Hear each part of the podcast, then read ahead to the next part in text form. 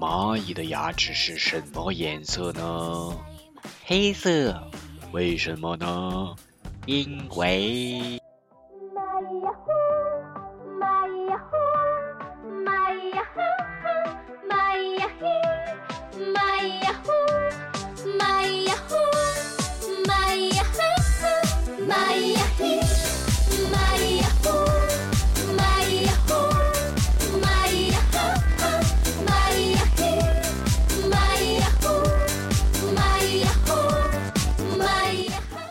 Hello，大家好，大风吹树叶，我是贝子兰，欢迎来到这一期的蚂蚁呀黑，刀枪入库，马放南山。这周大兵准备的这个话题呢，先看图啊，先整个图我们来看一看。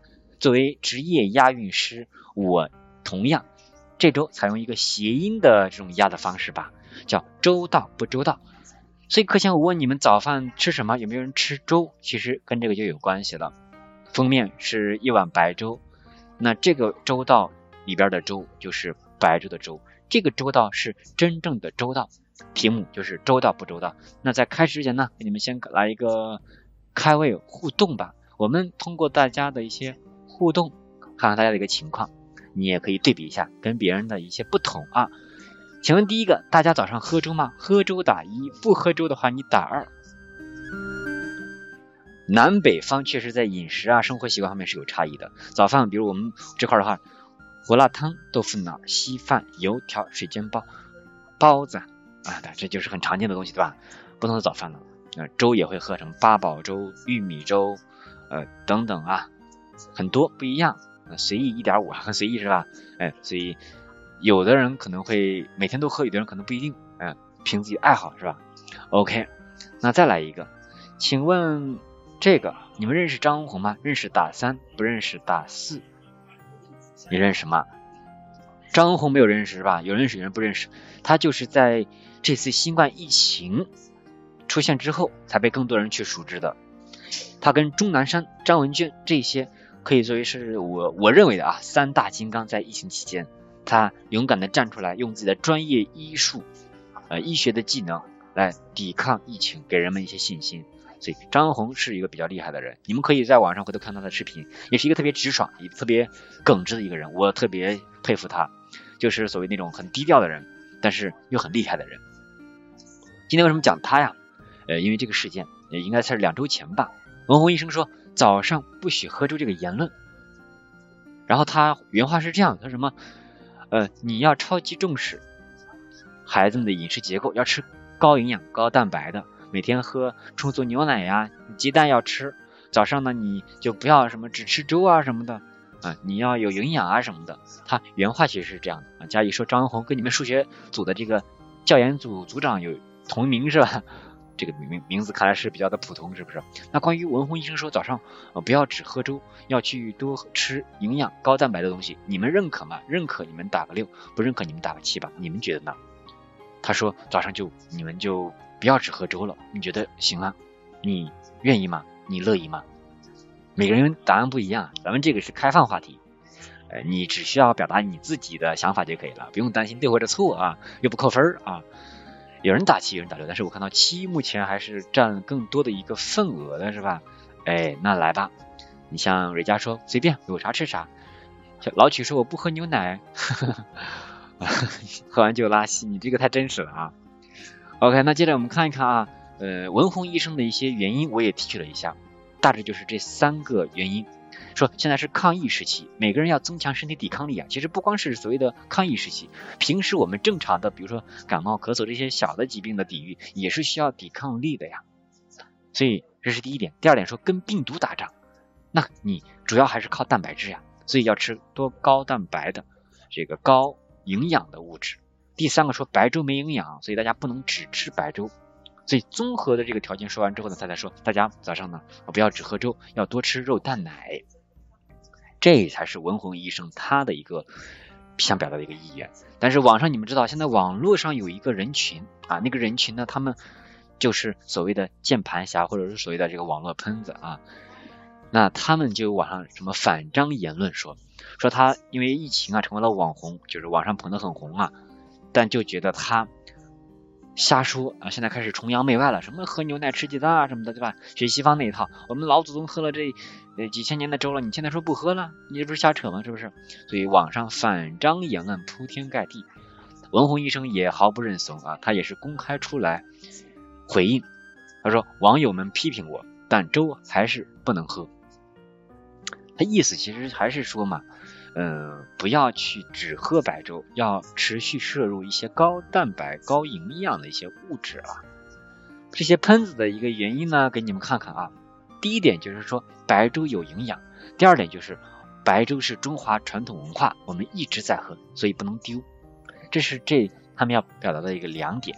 那再看一看他们内部想还想说什么，我就来反驳一下吧，好吧？呃，第一个说白粥有营养这个。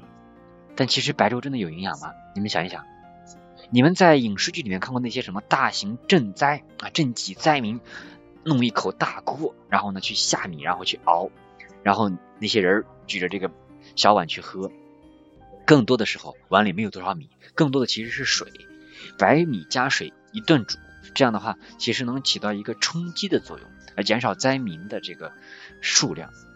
但他不能说强身健体，你见过谁一天二十小时只喝粥，然后他就能够白白胖胖的，对吧？肯定不会呀，对不对？只是说在一些特定的食味啊，养胃当然是可好了，对吧？它清清淡淡的，对不对？那是可以的。呃，然后还有人说了，这个蛋奶工程你们有听过吗？听过的话，你们打个一啊。没听过，你们打个二。蛋奶工程是针对农村地区的，会有这样一个工程。我是出身农村，所以我知道这个啊。我们原来就有，就给你会发一周，好像是我们发两次还是三次吧，就是鸡蛋和牛奶。当然有同学他不喜欢吃，把那个就直接扔掉了，很可惜，有浪费的情况。但确实，国家在一二年其实就有这样一些细则去配套实施这个蛋奶工程，就所谓的一些肉蛋奶，增强青少年的这个呃营养。让他们变得更加的强壮呀，那不然的话，为什么还要鼓励呢？其实就是是的啊，老曲也想要是吧？你不说你不能喝牛奶吗？还想要？啊，所以白粥其实它有营养，但只是说我们在跟别的高蛋白比，那肯定是小巫见大巫了，对不对？第二点，白粥是中华传统文化，不能丢。说我们一直在喝粥，一直在喝粥，你现在说我们不能只喝粥了，是崇洋媚外。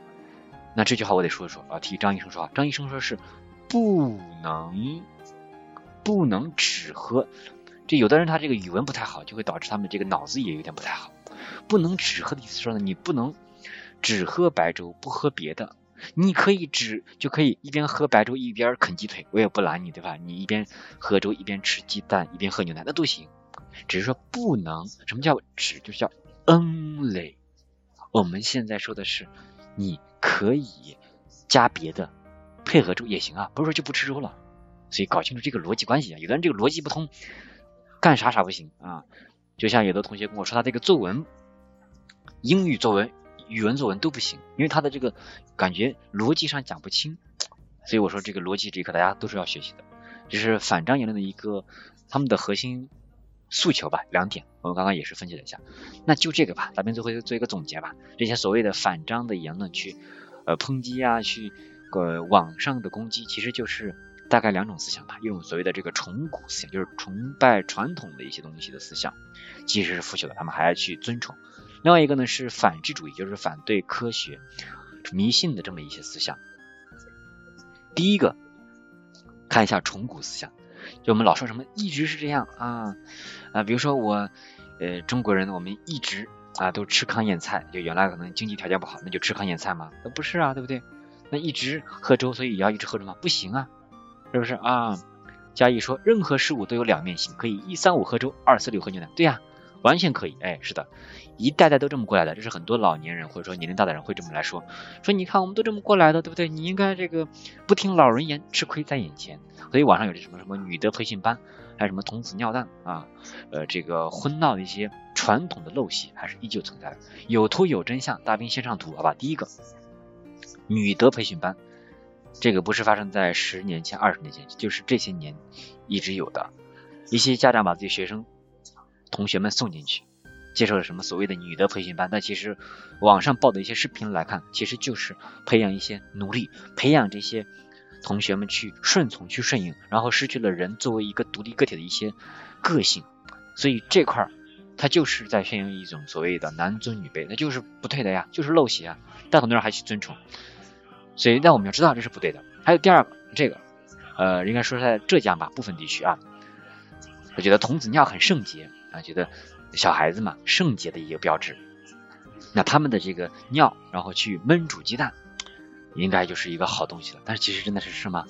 你们想一想啊，呃，不管你是什么尿液，什么叫尿液？尿液它是食物的残渣最后排出来的，它不是什么有营养的价值。那不然的话，那我们每个人其实都喝得了呗，对不对？所以有的人他就是用一种所谓的奇奇怪怪的一些迷信吧。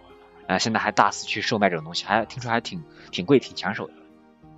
那这就是迷信。呃，还有啊，呃，这个所谓的婚闹，我就不举例子了。这个反智主义我得说一说，就是不相信科学或者不相信知识。比如这幅漫画，你们可以看到啊，左边是应该有高学历的一个人群，另外呢是建筑工啊，建筑工人，这两个。都是不同的工作种类而已，没有什么高低贵贱，只是说在同样，你比如说这个，他看他的这个工资还蛮高，对不对？但他他可能会说，哎呀，你们看你上大学也没什么用，但事实是这样吗？对吧？但不一样的，有东西改变它是内在的，比如思想啊，一些呃谈吐、一些言语的变化，它可能不是外在这个金钱的一个展示的，所以这就是一个无知的表现。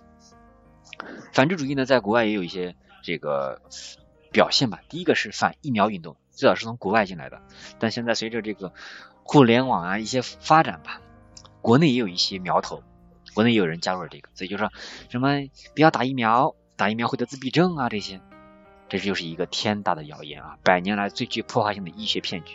有的人他就不信邪啊，非要去试一试，非要去这样。那我也是看到了网上的一些例证，比如这个小孩由于没有接种脑膜炎的疫苗，最后不幸感染，只能截断四肢。所以现在你们看到的他。就是因为没有打疫苗造成这么一个后果，所以你说害了谁？是不是不相信科学，不相信现代的医学，然后还在那里死命的固执，固执到最后就是撞了南墙，然后呢没有悔改的余地。还有一个就是这个这个人也是网上视频，他说小区顶上啊有很多这个呃基站，基站就是说电信啊、移动这些互联网，他们要架架这个信号啊、信号塔什么的，会建基站让信号更好。然后他们就说啊，这有辐射什么的，会危害健康什么的。但其实那是门外汉才会这样说。辐射其实分为两种，一种是 X 光医院那种啊，一年可能顶多就一次，甚至说不去，对吧？那种是有害的，确实。所以为什么你看那个 X 光的外面有写说，画了一个那个标志，对吧？说这个有害，哎，不要靠近啊什么，平时也要避避免。另外一种是太阳光这种无害的，因为辐射不都是有害的呀？啊，太阳光这种也是无害的呀。手机基上也是。那你想？我们中国现在是所谓五 G 技术的一个领头羊，那我们如果说这个有辐射有这么大的危害的话，那我们还进它干嘛？那我们把中国人我们自己消灭自己吗？是不是就很可笑啊？盲目把所有的辐射都归为有害辐射，这就是一种无知的表现。一刀切是比较轻松，但是也是最无知最愚昧的一种表现。所以你看，刚刚其实大兵从这个早上不许喝粥啊开始。就讲文湖医生这个建议吧，他建议的一些原因，到一些反对他的人的一些言论，我们去看他们反对有没有道理，他的这个建议也是有没有合理性，对吧？也其实也不是说谁说的就一定对，那我说的话可能也不一定对吧？始终保持怀疑，但是你得有一个你自己的判断，你得去，不管是你去探索，你去求证什么的，你不能瞎杠啊！杠精这种人在任何时候都是不讨好的，而且会撞南墙。因为他就是下杠，就是纯纯的下杠，就是那种不撞南墙不会投的下杠，这就是傻呀，这就是蠢呐，朋友们啊！警惕崇古思想，警惕反智主义，也要有一个独立的思想去思考周围的人和周围的一些事儿。最后吧，一句话总结来送给你们：弱小和无知从来不是生存的障碍，傲慢才是。这句话呢，也是送给那些所谓杠精人士。在平时我们的学习生活当中也是啊，你会发现那越是那些厉害的人，越是虚怀若谷，不动声色，反倒是那些没什么本事的人容易咋咋呼呼，因为虚怀若谷这些人，他们都知道，他们还有很多地方要进步，因为好啊，它是没有尽头的。就是你越是好，越是会想追求更好。那你糟呢？你可能就一直颓废下去了。所以好坏两极吧，嗯，就看每个人他更偏重于选择哪一个好和坏的方面了。但始终还是觉得吧，嗯，保持这个谦虚，保持虚怀若谷，才是一个重要的地方了。大兵的今日啊掰扯环节就到这里。关于这样一个周到不周到的一个衍生话题，希望给你们有一点启发。下周同一时间，我们不见不散，拜拜。